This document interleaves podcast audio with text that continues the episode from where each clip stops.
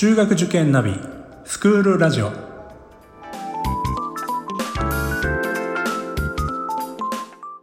スクールナビゲーターののびるです。この番組は中学受験を目指すご家庭に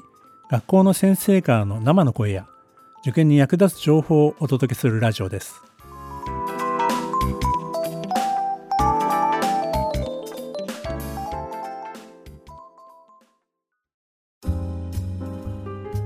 それでは、えー続きまして、今度は、えー話がちょっとガラッと変わります。本校ですね、東邦大附属東邦中高、まあ、進学校としての、あのー位置づけっていうもものも、まああのーあると思うんですけれども、えーやはりお勉強の方もですね、まあ、進学校ということでね、大変だったと思います、ここまでね。学習についてですね、聞いていこうかなと思いますが、とじゃあ、淵本君、えー、と東邦中高の学習の特徴っていうのは、まあ、生徒の立場、まあ、どのようにあの東邦中高の学習っていうのはあると思いますか？はい。えー中高6年間の一貫教育ということで、高校2年生までの間に高校3年生までの内容を一通り終わらせるっていうところが一つ魅力としてあって、で、そこに向けて中学校の時から少しだけ早く各教科進めていく。で、その進めていく中でも講義中心だけではなく、理科については実験も多く、また国語もディスカッションを多くってくれる先生もいらっしゃって、えーいろんな分野について、えー能力を広げられるのが特徴だと思います。なるほど。はい。えーわかりました。そうですね。6カ年一貫教育の利点を生かした学習、えーというのが、まあ、東方の特徴になるのかなっていうことですよね。まあ、確かに少し進みは早いっていう部分はありますよね。その分、えー高校3年生では、えー大学入試の、まあ、演習をですね、えー多く取り入れられるっていう、まあ、そそこもまた利点になってるのかなとも思うし、まあ、理数系の東方ということでね、今も話ありましたけれども、えー理科の実験が非常に多いというね、そういう特徴もあります。実験室の数もね、たくさんありますよね。はい、ありがとうございます。はい、じゃあ、えー、と松松本君ですね、えー東方中の学習の特徴っていうのを生徒の立場からどう捉えてますか？はい、えーえっと、まず個人的に思うのが、他の学校に比べて課題が少ないなって思うところがあります。えっと、課題が少ない分、個人に任されてる部分が大きいなと思ってて、で勉強できる人は、その課題が少ない分もしっかり自分でカバーできるんですけど、あんまり成績上がってこない人は、あの課題の少ない分を他の時間に費やしちゃったりとか、その勉強をしなくなっちゃうようなことはよくあると思います。あと、分離に偏らない教育、東方は掲げてるんですけど、中3、特に中3から本格的に、えー、と分離両方とも大学受験を見越した教育カリキュラムになっていて、特に文系にとっては、中3、高1とかで理科の基礎はほとんど終わってて、で、その理科が難しかったりして、で、高1とか試験の科目も多くて、とてもハードなあの教育課程になってるんですけど、その分、教育のいろんな科目を両立するあ能力もつきますし、特に理科は高1、中3でやるんで、文系の国公立向けにはもってこいの学校かなと思います。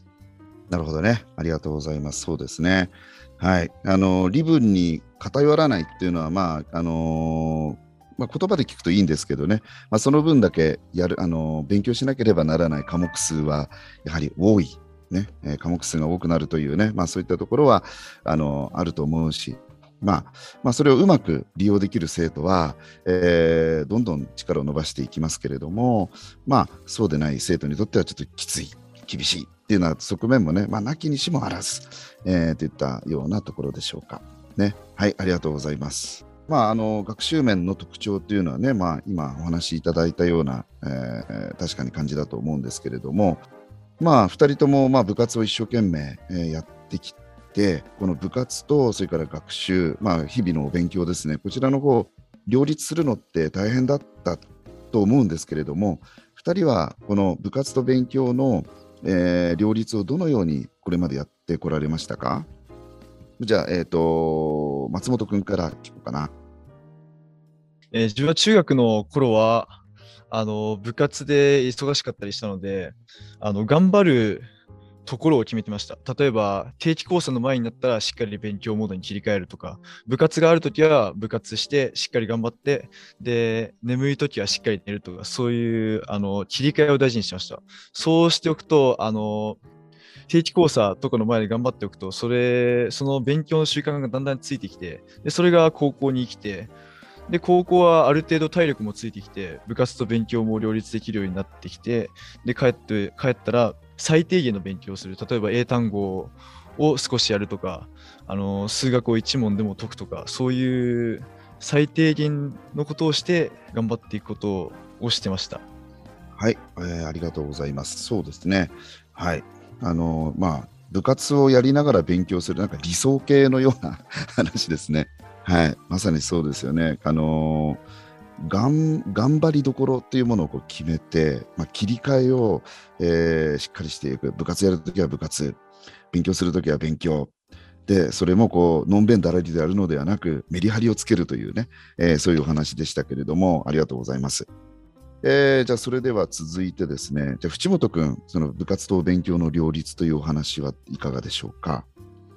はいえー、僕が学習習慣をつける中で、まず最初に中学受験が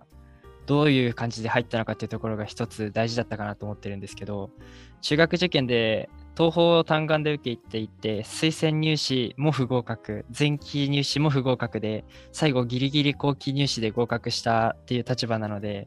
中学に入学する段階で前よりよりも自分はできないんじゃないかなとか、勉強を置いてかれるんじゃないかなっていう危機感がすごく強くて、そんな中で定期講座で、え全教科で8割を取るっていうことを目標に、え試験前2週間の、え勉強予定表を作成するようにしていて、で、それを毎回続けることで、あの2週間前からじゃ足りないかとか、3週間前からやるのかとか、じゃ日々の授業をもうちょっとこういうふうに受けたら楽になるのかなとか、そういうことを考える中で、え毎日の授業の受け方とか、その後の実習の仕方っていうのが、だんだん自分の中でしっくりくるものを身につけていった感じです。なるほど。はい、ありがとうございます。うんそうですね。うん。まあ、やはりその、スタートがちょっとこう出遅れていたっていったところで、まあ、それを逆に起爆剤にして、まあ、その後のまあ学習面への奮起を促す。えー、もうあるべき姿というか、あのー、すごいですね。確かに。はい。えー、よくわかりました。ね。えー、まあ、受験生に聞いてもらいたいというのもあるけれども、今の東方生の、うん今の東方生にもちょっと聞いてもらいたいっていうような話でしたね、今のはね。はい、ありがとうございます。はい、じゃあそれではですね、えっ、ー、と、3点目、3つ目の観点に移ってもよろしいでしょうか。えー、じゃあですね、まあ、今まで、あのー、まあ、部活面、それから学習面と、えー、具体的にあのお話のターゲットを絞って聞いてきたんですけれども、あのー、ちょっとここでですね少し大きく捉えまして、えー、東邦大東邦ってどんな学校なのか、えー、生徒の君たちからえー、東邦大東邦の、まあ、特徴とか校風とか、まあ、そういったあところですね。良い面も悪い面も、まあ、両方ざっくばらんに話してもらえたらありがたいかなということで。じゃあ淵本君からお話ししてもらえるかな。はいえ、東邦大東邦の、え日々の生活というのは非常に伸び伸びした雰囲気が感じられてでその一つの要因としては広いグラウンドであったりとかえ、他特別教室などの設備がある他に、え、正門入り口、正門近くにあるイチョウ並木、あとは中庭の中心にある大きなイチョウの木など、自然が多いっていうことが特徴で、そういった環境の中で生徒一人一人がそれぞれの個性を伸ばしているのかなというふうに感じています。それから、行事が活発っていうのは先ほど松本くんが言った通りなんですが、中学体育祭では色ごとに生徒が主体になって毎年デザインから T シャツを作ったりとか、あとは中高合同の文化祭は2日にわたって行われる一大イベントだったりとかして、そういうことをしていく中で、生徒一人一人が自分のやりたいことを、どんどん前に出て雰囲気が感じられます。ただその一方で、自由度が高い分、えー、一人一人の自分を律する自立心というものが大事になってきていて、できる範囲の中で決められたことはちゃんと守らなければいけないっていう、そこを捉え間違えてしまうと、周りの生徒とどんどん差がついていってしまうのかなというふうには思います。ありがとうございます。ねえー本当に東宝の持っている特徴をよく、あのー言っていただけたんじゃないかなと思いますね。はい、ありがとうございます。はい。じゃあ、松本くん、えーどうでしょう、えー東宝ってどんな学校っていうところですけれども、松本くんの話を聞かせてください。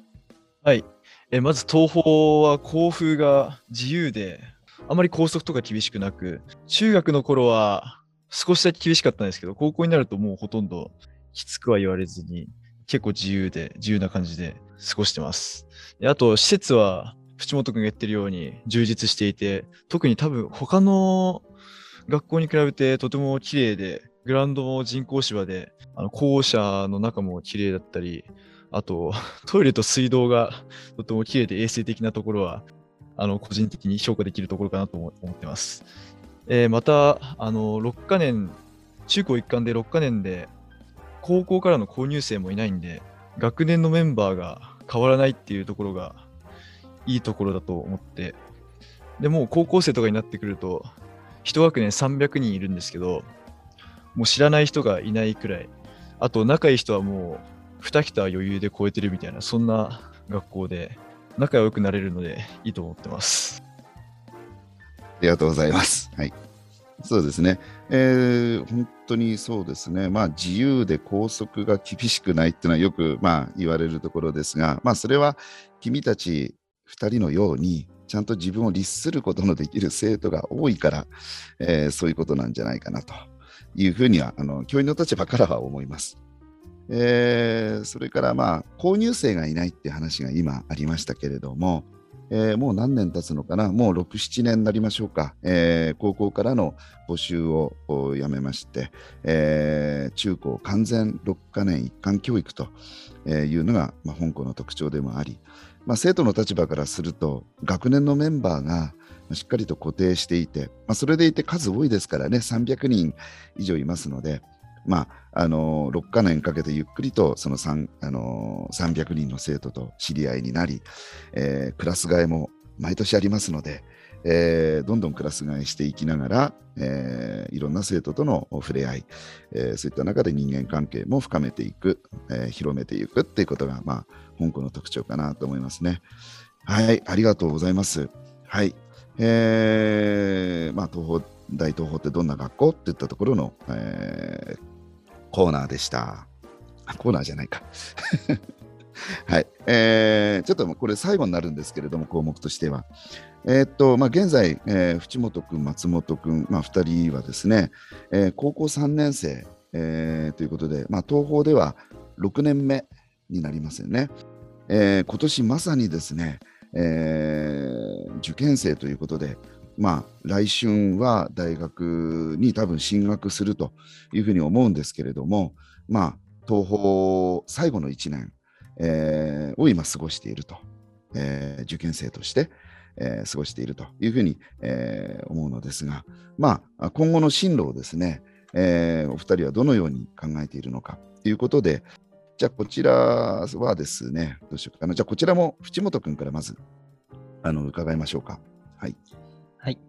えー大学を決める中で、先ほど話したように、中学生時代にいろんな本を読んでいた影響で、工学部だったり、理学部だったり、薬学部だったりと、いろんなことに興味が湧いてしまって、えー進路はすごく悩んでいたんですけど、本当に最近になって、薬学部に進学したいなと思うようになって、将来は製薬会社の研究職について、新薬の開発に関われるように、え大学に薬学部に行きたいなというふうに考えています。はいうん、なるほど。はい。えーそうですね、薬学部、ね。えーですね、製薬会社に、まあ、将来は就職したいと、えーいうことですけれども、まあ、人の役に立つ、ね、仕事っていうことで、えーまあ、あの、えー薬学部に入るのも大変でしょうけれども、まあ、えー一生懸命勉強してですね、えー頑張って、えー自己実現果たしてほしいなというふうに思っております。えーっと、じゃあ、えー続いてですね、松本くんですけれども、はい、えー今後の進路についてですね、どのように考えていますでしょうか？はい。えー僕は最初から、あのー工学部に入りたいなって決めてて、もともと国際社会とか、あの、日本の政治に興味があったりして、で、日本のために、そして、えー、世界のために働ける職は何かと考えたときに、えー、外交官っていうのが浮かん、中学の頃に浮かんで、でそれから法学部目指して頑張ろうかなと思っています。はい、ありがとうございます。ね、えー、外交官を目指して法学部ね、進学するということでね、えーまあ、こちらもまあ立派な志のもとに今あるわけですけれども、うんまあ、しっかりと勉強して、まあ、こちらも、えー、ぜひ自己実現果たしてもらいたいというふうに思います。本校は、まあ、今現在ですけれども、大体理系があ全体の7割ぐらい、で文系がまあ全体の3割ぐらいの配分ということになっています。えー、で、まあ、薬学部もそうですけれども、理系だと医学部への進学率というものも高く、えーまあ、大体100人ぐらいはですね、えー、100人ぐらいのその医学部への合格者というものが、まあ、毎年出ているといったところも、まあ、特徴かなと思います。また文系もですね、まあ、全体の中の、まあ、3分の1ですから、まあ、比較的少ないですけれども、えーまあ、しかしあの一人一人高い目標を持って、えー、外交官であるとか、えー、それから、あのー、まあ、法律家、放送会に進む、えーまあ、卒業生とか、まあ、またあの経済界、えー、ビジネスの方で活躍する生徒とたくさん、えー、輩出しております。えーまあ、本日はありがとうございました。まああのーまあ、今日は女子ではなく、えー、男子にちょっと特化した形で、えー、東宝の魅力をお伝えできればと思って、えーまあ、この番組を、まあ、構成しました。えー、この番組を聞いていただいて、えー、東邦大東邦中高に、えー、たくさんの方が興味を持ってくれて、通いたいと思ってくれる子どもたちが増えることを願っております、えー。ありがとうございました。はい、ありがとうございました。平山先生、すごく声がいいですね。あのラジオ向き ラジオ向きだと思います。えそうですか？はい、いやあのむしろあの顔がいいですねテレビ向きですと言ってほしかったです。いやイケボですね。はい。ありがとうございます。はい。はい。今日はですね本当にあの2人のねあの高3生男子の、えー、2人に来ていただいて、まあ、あの文系理系それぞれのねお話を伺いまして、まあ、受験生これからね受験するあの子どもたちにも参考になる話もあのもらえたんじゃないかなというふうに思います。あのねあの後期試験でね合格して今頑張ってるっていうようなね話もあったんですごい勇気をもらえたんじゃないかなと思いますしね。あの部活動の様子なんかもねあの野球部の様子なんかも聞けたので野球好きなねあの少年たちはぜひねあの東大目指してほしいなというふうに思いますんでね。あのいろいろ本当にあの率直な話も聞けたんじゃないかなというふうに思いますので本当にありがとうございました。あのナビゲーターをしていただいた平山先生ありがとうございました。あいえこちらこそありがとうございました、はい、あのぜひね現場にっていうか学校にね来ていただいて、えー、中身を見ていただいてねはい、あの実際にどう感じるかそのあたりがね大事だと思いますんで、えー、番組の概要欄にホームページのリンクを貼っておきますのでそちらの方を参考にしてですね、えー、ぜひ、えー、見学の方来ていただければなというふうに思います。えー、今回は東邦大学附属東邦中学校高等学校の、えー、学年主任でいらっしゃいます平山先生と高校3年生のお二人に来ていただきました。皆さんどうもありがとうございました。ありがとうございました